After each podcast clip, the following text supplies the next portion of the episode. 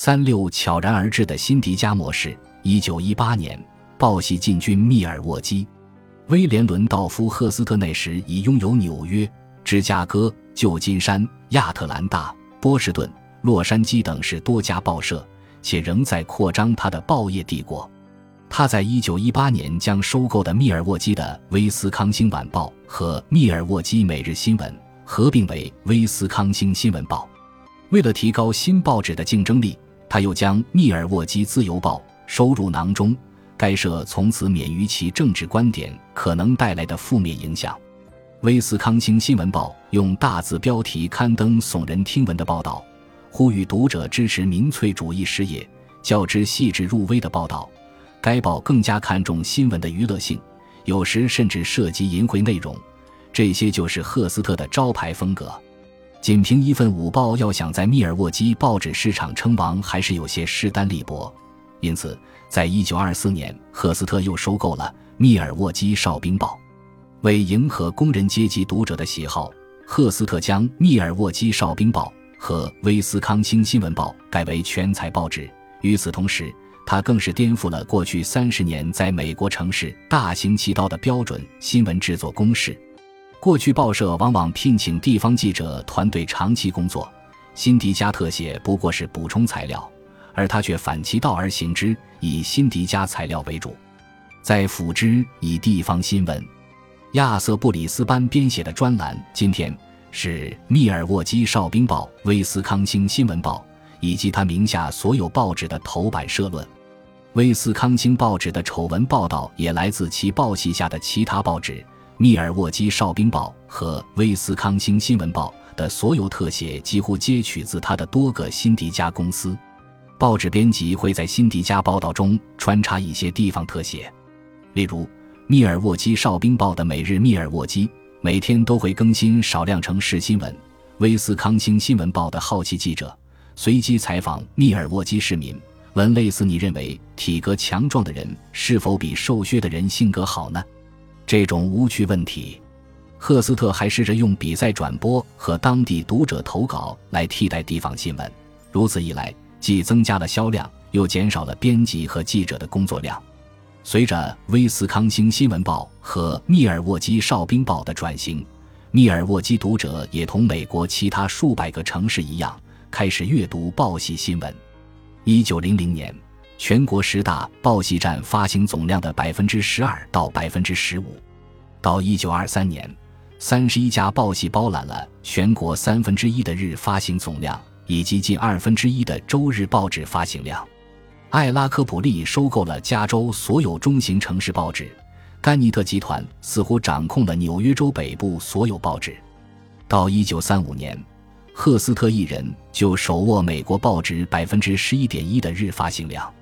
都市晨报和晚报本是分别运营，现在纷纷开始联手。晨报和晚报同属一家的现象越来越普遍。到一九三零年，在洛杉矶、纽约、芝加哥、德卢斯、明尼苏达州港市和卡姆登、新泽西州港市，晨报和晚报都归同一家报系所有。在二十世纪二十年代的密尔沃基，威斯康星新闻报并不是唯一的连锁集团。一九一二年，沃尔沃斯连锁超市与威斯康星大道开业，与金贝尔百货不过一街之隔。沃尔格林连锁药店也于一九二五年入驻密尔沃基。一九二三年，环球电影公司与萨克斯兄弟公司签约，将后者并入其电影院线。环球公司出品的电影从此承包了密尔沃基萨克斯旗下的七家影院。连锁超市和药店的产品质量优良。服务品质如一，最重要的是商品价格低廉。连锁剧院首映影片的播放室装修豪华。尽管如此，所有连锁集团，包括赫斯特的报系，却从来没考虑过密尔沃基消费者的品味，专门为他们选择和生产商品。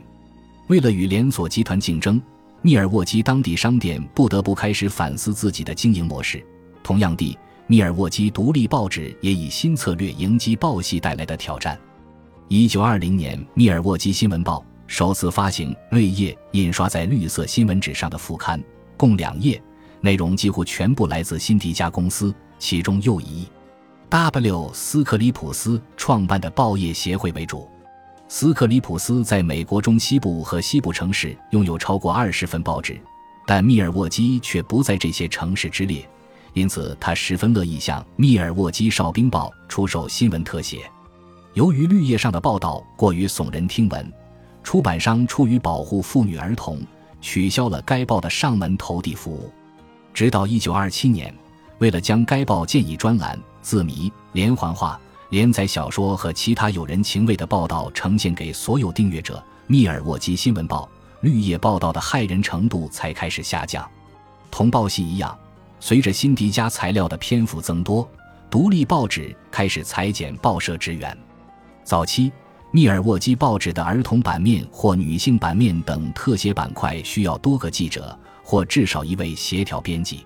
然而，到了二十世纪十至二十年代，许多报纸都直接购买整个板块，或只聘请一个编辑组织辛迪加材料，拼凑出完整板块。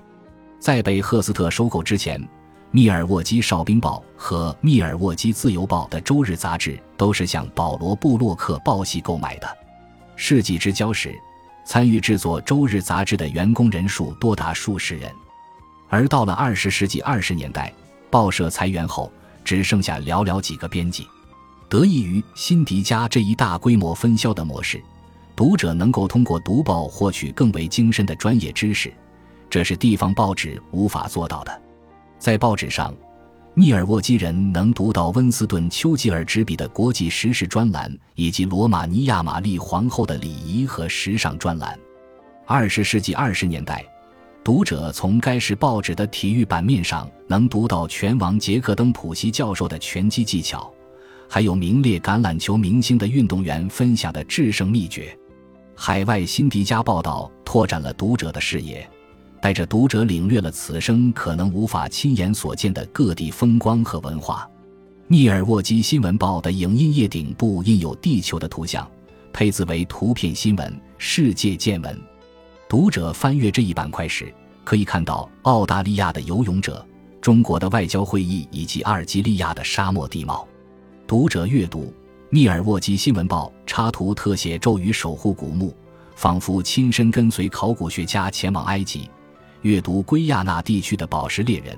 好似亲自踏上前往巴西寻找钻石的旅程。虽然在此之前的几十年，美国人通过观看幻灯片展示和电影短片。阅读游记、参观自然历史博物馆和世界博览会，已经间接游历了外面的世界。但直到二十世纪十至二十年代，报纸才为读者带来了大量海外舶来的思想和世界其他地区的照片。观察家希望辛迪加报道能唤起读者对海外时事的关注，从而培育出更为广阔的全球意识。辛迪加的国际话题报道，一九二六年，一位新闻学讲师写道。开阔了美国人的视野。在此之前，他们对家乡州县以外的政治不大关注，或根本毫无兴趣。当报纸在呈现各地不同之处时，身体穿洞的亚马孙土著或盘起发髻的日本艺妓，特写报道常常也能找出读者与话题主人公之间的基本相似之处。还有一些观察家表示，希望这类报道能够改变世界，使其成为更加宁静祥和之地。目前的报纸聚焦于世界每日新动向。詹姆斯·爱德华·罗杰斯指出，偏见和国际国内仇恨很有可能因此逐渐消失。毕竟，这些情绪很大部分都是由无知和偏狭滋生的。报纸将创造出一个更为紧密、安全、宜居的世界。从第一次和第二次世界大战看来，更具备全球意识的新闻业似乎并不能直接推动世界的和平进程。但报纸广阔的视角、生动的图像以及深入的报道，的确使密尔沃基成为更加世界化的城市。通过阅读辛迪加新闻，密尔沃基读者接纳了纽约市新闻报道传达出的世界主义。尽管较之纽约，密尔沃基与国际金融、人文和思想交流圈还相隔甚远。为了美国娱乐产业的发展，大公司雇人编写和购买特写报道。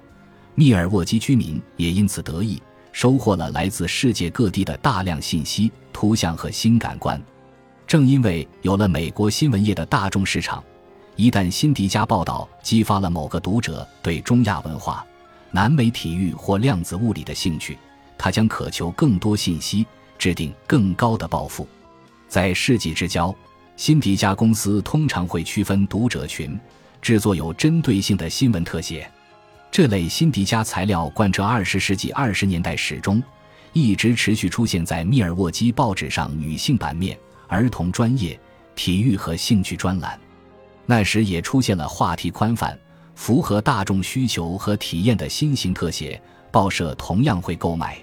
赫斯特的特写编辑摩西克尼格斯伯格写道：“读者之间的共性应当如同筛选出新闻价值的网眼，一个筛掉无关紧要的区域限制，保留大众普遍兴趣要素的过滤器。对辛迪加作者而言，买他们作品的报纸越多，可能发展出长期合作关系的也就越多。”因此，他们编写报道时都尽力使话题贴合最大读者群的兴趣，力求取悦读者的辛迪加材料不仅在国内有市场，在全世界均有销路。一九二六年，一则广告声称赫斯特的特写报道了解读者共同兴趣，吸引世界各国各种族读者。的确，赫斯特的特写报道远销世界于十二个国家。莫特和杰夫。或《菲利克斯猫》等喜剧漫画，同样也让其他国家的读者忍俊不禁。作家和插图画家也许认为他们正在创造大众娱乐，但事实上，这些特写报道的主题都深深植根于美国本土，尤其是美国城市。多罗西亚·迪克斯的农村专栏为现代城市人传授古老的乡村智慧。莫特和杰夫的幽默模仿的是美国歌舞杂耍表演的套路。菲利克斯猫则沿用吟游表演的视觉效果，由此，辛迪加向世界传播了美国文化。那个时代的新闻工作者开始担忧辛迪加撼动他们本地通的地位，耗尽美国新闻业与地方的关联。一九二五年，麦迪尔新闻学院院长亨利·富兰克林·哈林顿提出警告。不要过度使用辛迪加材料，尤其是那些与实体社区干系不大的罐装社论，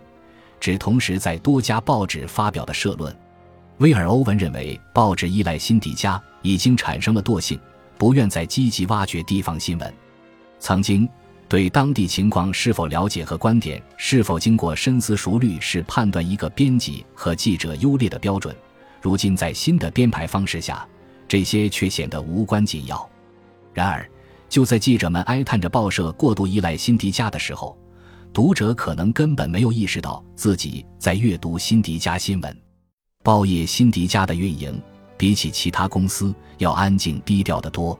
通讯社行事小心，绝不会向同一个城市或地区的两家报社出售相同的辛迪加材料，因此地方读者不会看到重复出现的报道。一位辛迪加编辑猜测。对百分之九十的买方报社而言，辛迪加其实是个定义模糊的实体。少于十分之一的报社会停下来去考虑，由报社正式员工原创的文章漫画与直接从外界代理方购买的有什么区别。一位杂志漫画家设想，只有外出旅行，读者才有可能发现地方报纸各个城镇的地方报纸其实没什么两样。读者对辛迪加特写和报系报纸的反应温和。从未演变成激烈的政治抗议，也没有一连串的反垄断诉讼或是涌向编辑的投诉信件。然而，对于报纸过于倾向一般性的主题和批量生产的报道，读者似乎也有所察觉。虽然读者或许满意辛迪加特写，认可辛迪加对外界的报道，但他们中的大多数似乎仍然希望读到一份根植于本地的日报。本集播放完毕，感谢您的收听，喜欢请订阅加关注，主页有更多精彩内容。